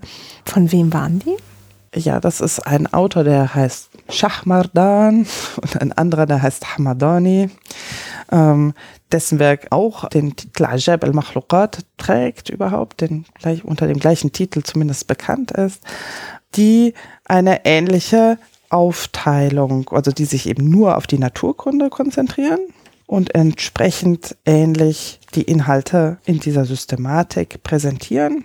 Im Detail dann bei den einzelnen Darstellungen sich aber dann doch auch unterscheiden, also auch in der Systematik sich schon ein bisschen unterscheiden.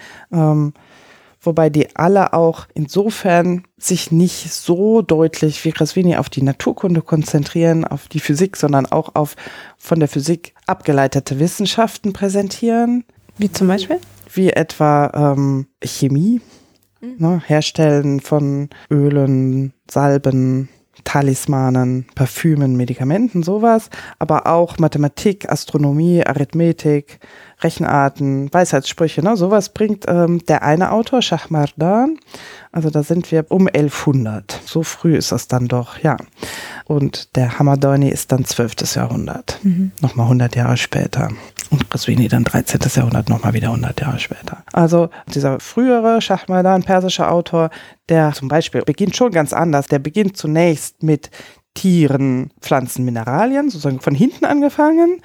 Tiere, Pflanzen, Mineralien, also die drei Naturreiche, stellt er aber an den Anfang und dann kommen diese anderen Wissenschaften, was dann auch nicht mehr so deutlich strukturiert ist. Mhm. Irgendwo dazwischen kommt dann nochmal der Mensch und seine Körperteile und das, was Grasvini unter Luft und Feuer, also die äh, Meteorologie, die Wettererscheinungen und Berge, Flüsse, Quellen und so kommen dann, aber eben auch ganz lange Ausführungen über die Traumdeutung und solche Sachen, die bei Grasvini ja überhaupt nicht da sind. Ja, also ein bisschen ist das da eben schon angelegt, sowas.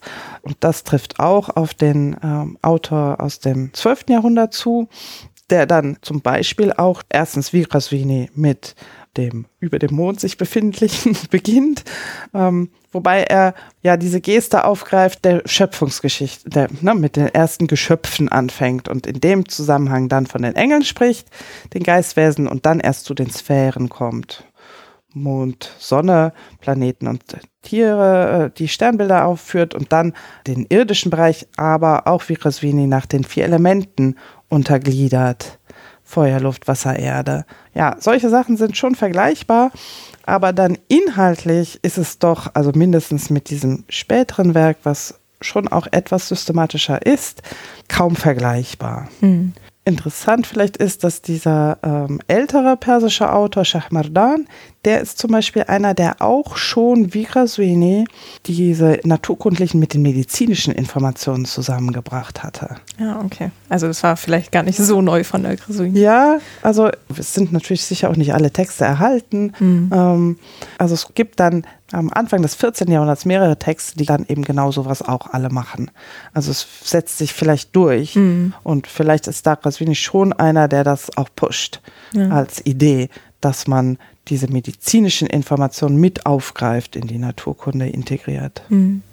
Waren denn diese beiden persischen Werke auch illustriert? Also es sind keine illustrierten Handschriften erhalten. Mhm. Okay. Ja, auch an der Stelle sieht man, Qaswini ist systematischer als diese persischen Vorbilder, wenn wir sie so ansprechen können.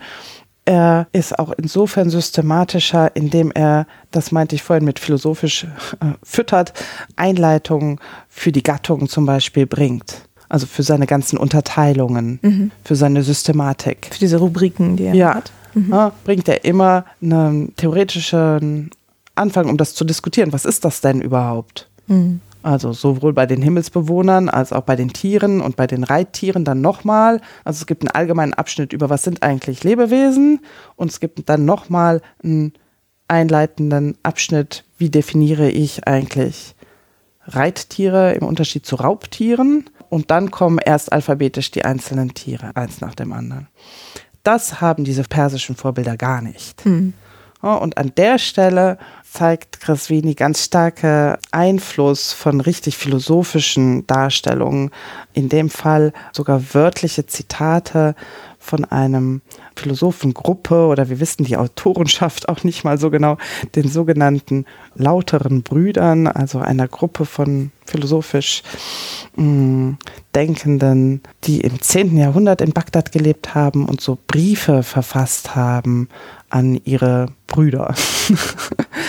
die, die Ikhwan Die Rasail Ikhwan Asafar, genau. Mhm. Die haben eines auch, wo sie sich mit den Naturreichen auseinandersetzen. Und da greift eben Kaswini diese theoretischen Einleitungen, ähm, scheint er sich da rausgezogen zu haben. Zu einem guten Teil auf jeden Fall. Mhm. Ja, und auch noch an anderen Stellen, also wenn wir überhaupt noch zu den Engeln kommen oder vielleicht auch nicht mehr. Ja, yeah, ähm, doch, da wollte ich gerade fragen. Ähm, da zeigt sich das auch nochmal ähm, ja, in so einer ganz spannenden Art und Weise, wie er diesen philosophischen Text aufgreift und einbaut. Da ist er viel stärker in diesem philosophischen Denken auch drin als diese persischen Vorbilder. Mhm. Ja.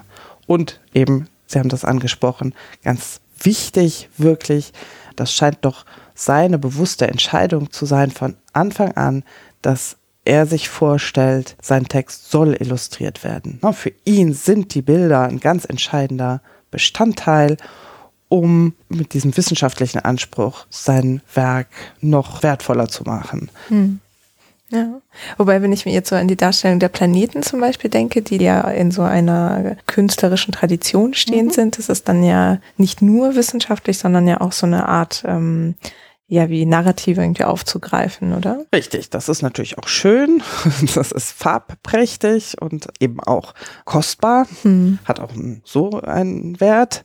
Ja, das gehört immer mit dazu natürlich auch, dass man so, das ist schon auch ein schönes Buch. Hm. Eben, so wie die Geschichten, sind die, die Geschichten, so. genau, hm. ja, das gehört da in diesen Kontext. Ja. Und trotzdem, wie eben in einem modernen Kontext auch, wenn wir ein Pflanzenbuch verwenden und uns informieren wollen, was ist eigentlich mit der Ringelblume, oder, ähm, dann sind da eben auch immer Bilder mit dabei, die ganz wesentlich dazugehören, weil das eben im Text nicht ausführlich dann alles beschrieben wird, wie das aussieht, sondern die Bilder sprechen für sich oder oft häufig auch, auch heute in guten biologischen Nachschlagewerken ne, hat man Zeichnungen, um zu sehen, wie es genau aufgebaut ist oder was für Bestandteile die Pflanze hat oder das Tier.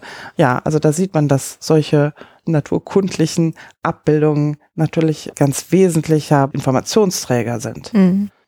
mhm. Und wenn wir uns jetzt mal so den Engeln zuwenden, dann scheint das ja so eines der Elemente zu sein, dass äh, das ist nicht das, was man sehen und anfassen und studieren kann oder so, sondern das ist dann eher aus einer anderen Sphäre, oder? Also Himmelsbewohner. Ja, so stellen wir uns das auf jeden Fall vor. Und ähm, deswegen hatte ich die auch als Beispiel ausgewählt, weil sie in der Tat, also die fallen aus diesem antiken Weltbild, gibt's die nicht als Vorbilder.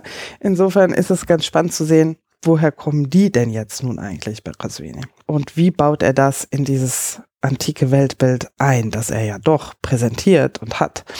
Und woher weiß er überhaupt was über Engel? Ganz richtig. So, an der Stelle sagt er selbst, Wissen tun wir über sowas wie Engel eigentlich, wir sehen die eben nicht, das formuliert er alles und sagt über die Erzählungen, Berichte, insbesondere des Propheten, das ist das, was wir an Wissen vermitteln können über Engel. Dann sagt er, man kann eigentlich auch mit der Vernunft erkennen, dass es Engel gibt. Das sagen nicht alle Autoren, die über Engel reden. Das ist schon bei ihm jetzt auch, ist, da steht er auch nicht ganz alleine, aber ähm, damit zeichnet er sich schon aus. Und er meint damit die Vorstellung, also er führt dann so ein Hadith auch an, wo es heißt, jeder Regentropfen kommt mit einem Engel herab oder so und jedes Senfkorn hat einen Engel bei sich. Und da sagt er eben, ja, alles, was eben auf der Welt wächst und gedeiht und vergeht und sich bewegt, das sieht man doch, dass da stecken eben Engel dahinter. Und das kann man vernunftsmäßig die Wirkung der Engel wahrnehmen und damit auf sie schließen. Mhm. Warum jetzt ausgerechnet Engel? Man könnte ja auch auf Gott schließen. Ja, das ist in der Tat so, aber so präsentiert er das.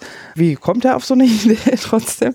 Vielleicht erstmal, er hatte diese Sphären da alle dargestellt, dann sagt er so, es gibt jetzt aber Himmelsbewohner und das sind die Engel.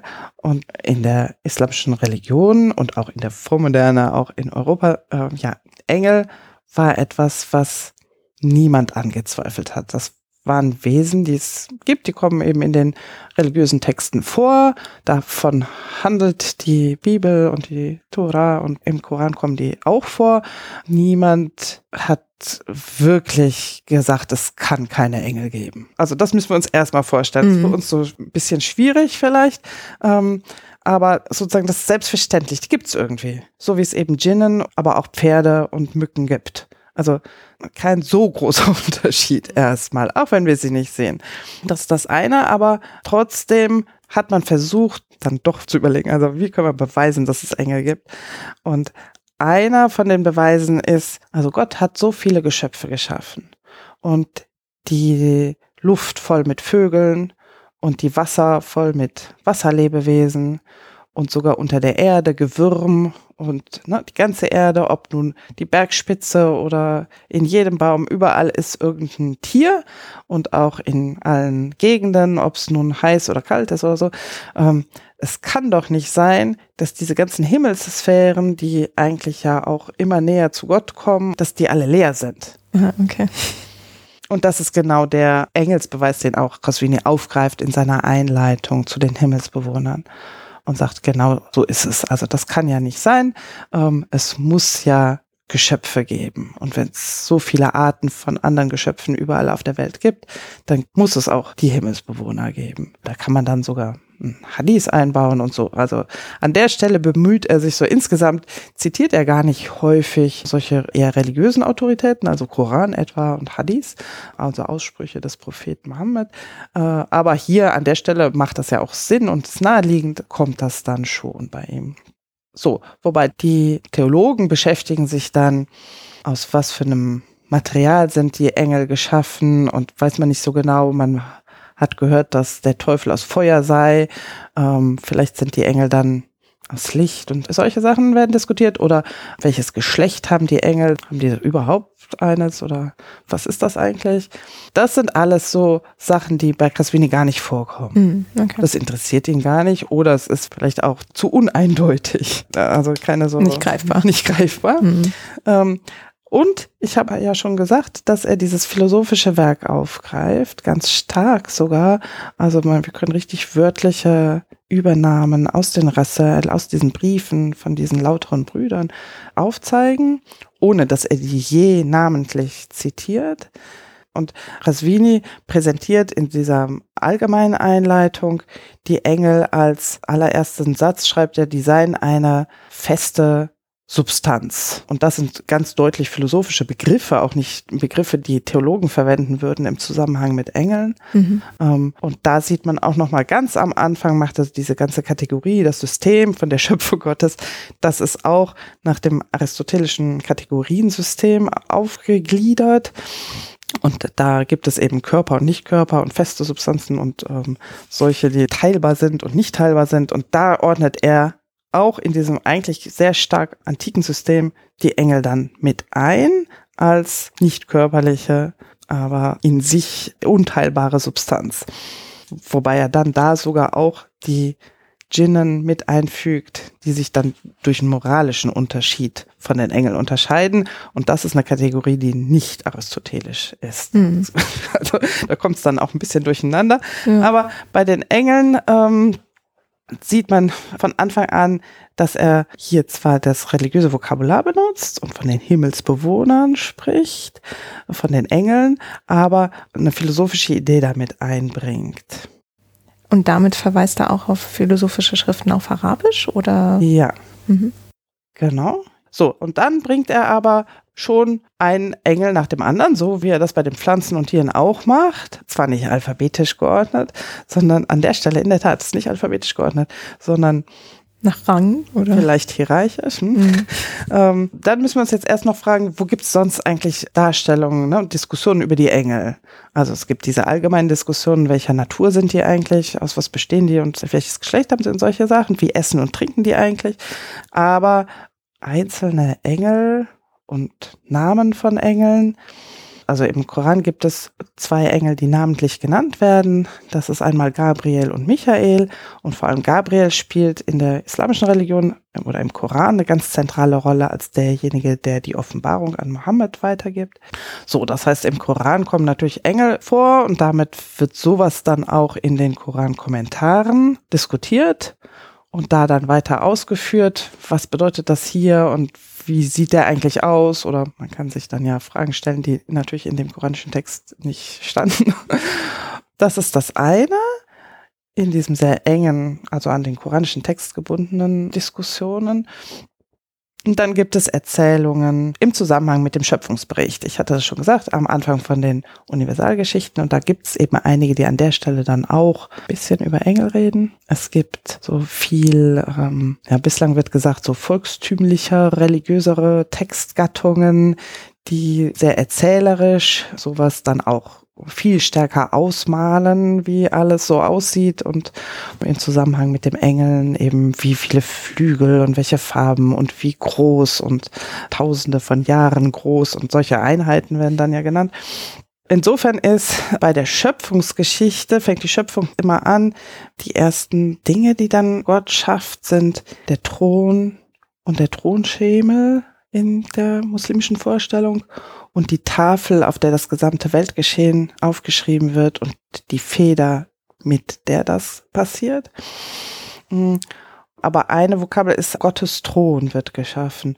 Und an der Stelle schließt sich dann meist die Diskussion über die Engel, die den Thron tragen, an. Mhm. Und dann kommen Engel. Insofern auch Casvini beginnt in der Tat mit den Thronträgerengeln. Und er hat dann einen Engel, den er den Geist nennt. Und vielleicht erzähle ich zu dem ein bisschen was. Äh, und dann hat er den Posaunenengel und Gabriel und Michael und noch den Todesengel. Mhm. Aber diese vier sind jetzt nicht alle im Koran, ne?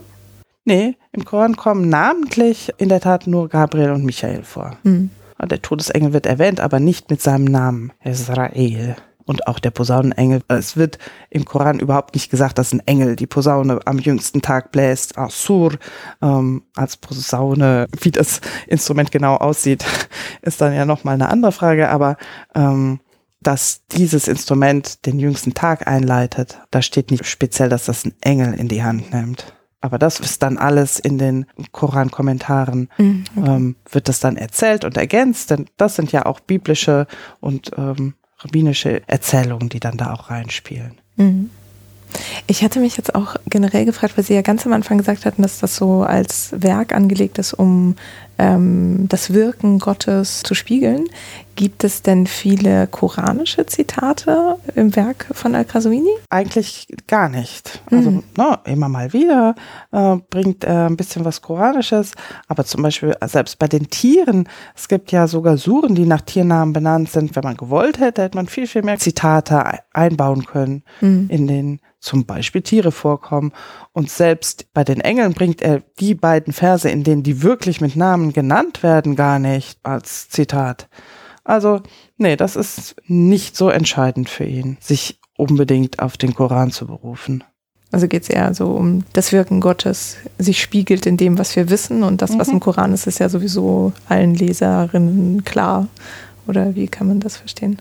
Also man hätte es ja auch aufziehen können über den Koran, ne? Also dass er das quasi so als, was weiß ich, Hauptquelle nimmt oder so und darauf aufbauend dann mhm. seine Systematik macht. Ja, nee, da sieht man, dass er so stark und es kann er ja nicht als Einzelperson sein, sondern das muss die weit verbreitetste Bildung und Vorstellungswelt gewesen sein, die, wie wir an den unzähligen Handschriften auch bis ins 19. Jahrhundert wahrnehmen, auch nicht etwa im 14. Jahrhundert dann aufhört, sondern im Gegenteil sich immer weiter verbreitet ja, wie stark, vielleicht anders, als wir uns das erstmal so vorstellen, im 13. Jahrhundert die Menschen, die Gebildeten mindestens, und die anderen benutzen auch wahrscheinlich dann nicht dauernd Koranzitate, die nicht schreiben können, ähm, in dieser antiken Welt standen und davon ausgegangen sind. Mhm.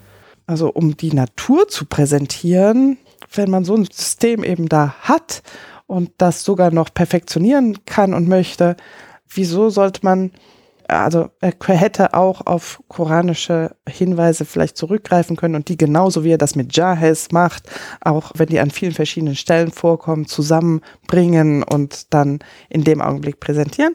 Ähm, ja, nee, das merkt man, das ist überhaupt nicht sein Anliegen. Er ist da insgesamt viel naturkundlicher einfach. Das ist sein Hauptinteresse plus der Medizin. Aber Sie haben recht, es gibt sowas dann zum Beispiel haben wir im 15. Jahrhundert in Ägypten einen Autor, Damiri, der auch nochmal wieder ein großes Tierbuch verfasst und da ganz stark auf Qaswini zurückgreift, aber der ergänzt dann weitere Abschnitte, also zu den einzelnen Tieren, nicht nur das Naturkundliche und das Medizinische, sondern auch das Tier im Koran und Hadith, Sprichwörter zum Tier und Gedichte zum Tier, was bei Qaswini ja auch alles nicht drin ist. Mhm. Also es ist ja nicht nur so, dass er nicht diese religiösen Sachen da drin hat, sondern er hat jetzt auch kein spezielles Interesse an Gedichten, in denen die Tiere vorkommen, auch wenn er ab und zu Gedichte einbaut, aber da hätte man auch viel, viel mehr Material finden können, mhm. wenn man das gewollt hätte. Nein, sein Interesse ist wirklich sehr spezifisch das naturkundliche, medizinische dann, wenn überhaupt noch. Mhm. Okay, ja, ist ja eine spannende Selektion dann so der vielen Quellen, die ihm zur Verfügung standen. Richtig. Und ne, es gibt dann später schon also Erweiterungen in diese Richtung, dass man genau das macht und mhm. diese anderen Materialien auch noch pro Tier dazu holt. Und trotzdem äh, bleibt sein Werk ja aber das meistgelesene in dieser Art von Werken. Mhm. Und meist gelesen, wenn wir uns jetzt vielleicht nochmal so ein bisschen auf diese ähm, ja, Tradition oder Überlieferung nochmal schauen. Sie hatten ja gesagt, wir, wir haben hunderte von Handschriften mhm. in den verschiedensten Sprachen. Ähm, war das auch so in der ganzen islamischen Welt verbreitet oder gab es irgendwie so ein bestimmtes Zentrum jetzt wie, was weiß ich, im heutigen Irak oder so? Dass die gelesen wurden, mhm. dass das rezipiert wird, dass das unterrichtet wird und äh, äh, benutzt wird? Die Handschriften, meinen Sie? Ja, zum Beispiel, oder auch erstmal nur, dass sie vorhanden sind. Also so. Ja, nee, ähm, nee, die sind wirklich, also davon zeugt ja auch schon die Tatsache, dass es in die verschiedenen Sprachen übersetzt wird ins Persische und Osmanische. Wir haben wirklich in allen Bibliotheken, in denen sich arabische Handschriften befinden, wie gesagt, bis eben in Deutschland, in kleinere Sammlungen Handschriften von diesem Text. Ähm, und es gibt zum Beispiel auch ganz viele Handschriften, die dann im muslimisch beherrschten Indien abgeschrieben wurden oder erweitert wurden. Ähm, da, wie gesagt, die Text Geschichte fehlt uns, aber äh, die da auch ganz besonders schön illustriert wurden. Mhm. Ja, insofern also von Indien mindestens bis in den Maghreb haben wir das überall. Mhm. Aber ich will da auch vorsichtig sein. Es gibt ohne Ende zu tun, wer Lust hätte, da weiter zu arbeiten. Eben zum Beispiel überhaupt erstmal alle Handschriften zusammenzustellen hat ja noch gar niemand gemacht. Und dann kann man ja vielleicht Cluster wahrnehmen. Mhm. Wobei eben auch nicht jede Handschrift von sich sagt, wo sie hergestellt wurde, aber genau, ne, das wäre ja mal ein erster Ansatz. Ja, stimmt. Ja, also in, in Istanbul im 16. Jahrhundert gab es auf jeden Fall ganz viele, das weiß ich zufällig, aber ja, sehen Sie, Indien in, weiß ich nicht. Insofern ähm, würde ich jetzt eher mal davon ausgehen, dass es sehr, sehr weit verbreitet ist. Mhm. Ja. ja. Okay, also hat er es so geschafft, mit dieser Art, wie er Sachen zusammenfasst, nicht nur zu seiner Lebzeit so einen Nerv zu treffen, sondern. Anscheinend auch ziemlich lange, ja, sehr vielen verschiedenen Orten, ganz richtig. Mhm. Ja, ich glaube, wir haben jetzt so ganz viele Bereiche schon mal so angestupst und uns angeschaut. Da gibt es, wie Sie ja sagen, in ganz vielen Ecken und Enden noch ganz viel zu tun. Ähm, aber so die Besonderheit des Werks ist, glaube ich, ziemlich gut klar geworden.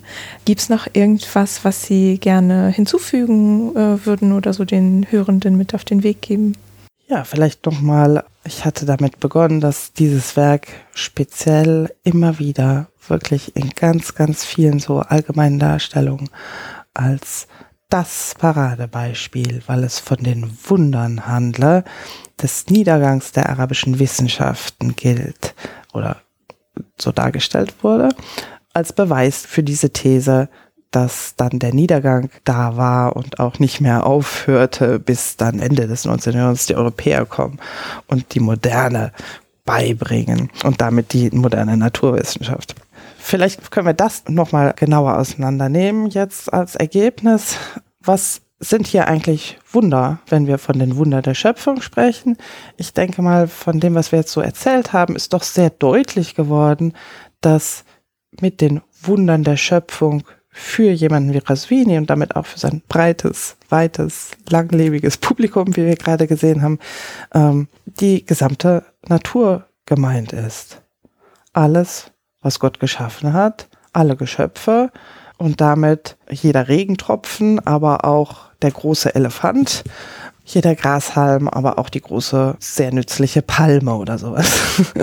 und die Planeten und die Sphären und die Engel eben auch so, dass das alles dazugehört und wir würden heute natürlich, also wenn wir das Wunder benutzen in diesem negativen Kontext und sagen, das sind eben Wundergeschichten und damit sind sie nicht mehr naturwissenschaftlich und erzählen uns nur so Quatschgeschichten. Das ist ja genau die Geste, mit der das verwendet wurde. Das macht ja keinen Sinn. Also ich meine, als Wunder, Ajaib auf Arabisch, wird eben alles, was es in der Natur gibt, bezeichnet und wahrgenommen. Genau in diesem Sinne, dass es uns das Wunder der Schöpfung eben nahelegen kann. Und das Allermeiste, was Raswini in seinem Buch als Wunder der Schöpfung präsentiert, ist etwas, was auch heute moderne Menschen, Naturwissenschaftler nicht als fantastisch ähm, überirdisch wunderbar bezeichnen würden, sondern worüber wir auch heute noch naturwissenschaftliche Untersuchungen machen und ganz normal uns die Sachen wahrnehmen und ansehen. Äh, das Interessante für uns ist dann, dass in dieser Zeit ja Sachen, die wir heute dann wirklich als fantastisch wahrnehmen würden, wie etwa ein Einhorn oder der Phönix oder na, solche Wundervögel und alles Geschichten, die auch auf Arabisch überliefert sind und erzählt werden und wurden äh, und die dann Raswini ganz selbstverständlich gewissermaßen mit aufnimmt in seine Liste von den Tieren. Also ein Einhorn, es wird eben nicht ausgeschlossen. Es gehört mit zu den Wundern der Schöpfung und das haben dann im Zweifelsfall so moderne Leute herausgegriffen und gesagt, ja, da sieht man es doch. Ne? Mhm. Und ähm, damit aber die Masse des Textes einfach ignoriert. Mm, und es ist dann ja auch nicht nur ein Autor wie Qaswini, der solche Sachen integriert und selbstverständlich mit dazu zählt. Und wie ich gesagt habe, auch Engel sind eben ganz normal, dass sie da überall dazugehören. Ähm, niemand leugnet das. Das tun ja auch Leute, die dann von diesen gleichen Art von Orientalisten, die Raswinis Werk als Paradebeispiel des Niedergangs hervorgehoben haben. Andere Autoren sehen die ja als, das waren die echten Naturwissenschaftler, vielleicht sogar also noch im Sina im 11. Jahrhundert. Ja, auch die machen das, auch die haben solche Tiere dabei und auch in Ibn Sinas medizinischem Werk zum Beispiel über den medizinischen Nutzen von einzelnen Pflanzen und Tierteilen. Da gibt es Arten der Nutzung oder der, was dann gesagt wird, wofür die nützlich sind, die uns heute auch komisch vorkommen, sage ich mal so. Also es gibt diesen medizinischen Text von Ibn Sina, das will Avicenna, würden alle sagen, ja, das ist ein echter Wissenschaftler. Mhm. Und der macht so Medizin wirklich. Aber auch da sieht man, dass der ganz selbstverständlich auch andere Dinge integriert, die wir eben heute als merkwürdig bezeichnen würden. mhm. wird dann aber halt nicht rausgepickt, weil irgendein Wissenschaftler muss man ja haben. Also ich sage das jetzt so flapsig, aber das ist schon ein ganz wesentlicher Punkt, dass man häufig die Sachen sich so zurechtdrückt und diese Erzählung des Niedergangs so ein fester Bestandteil von unserer ganzen Vorstellung des Nahen Ostens und des Verhältnisses des Westens zum Nahen Osten da ist. Und darum ist es so leicht gewesen, das dann auch in ja relativ unbewiesener Form einfach zu behaupten. Mhm.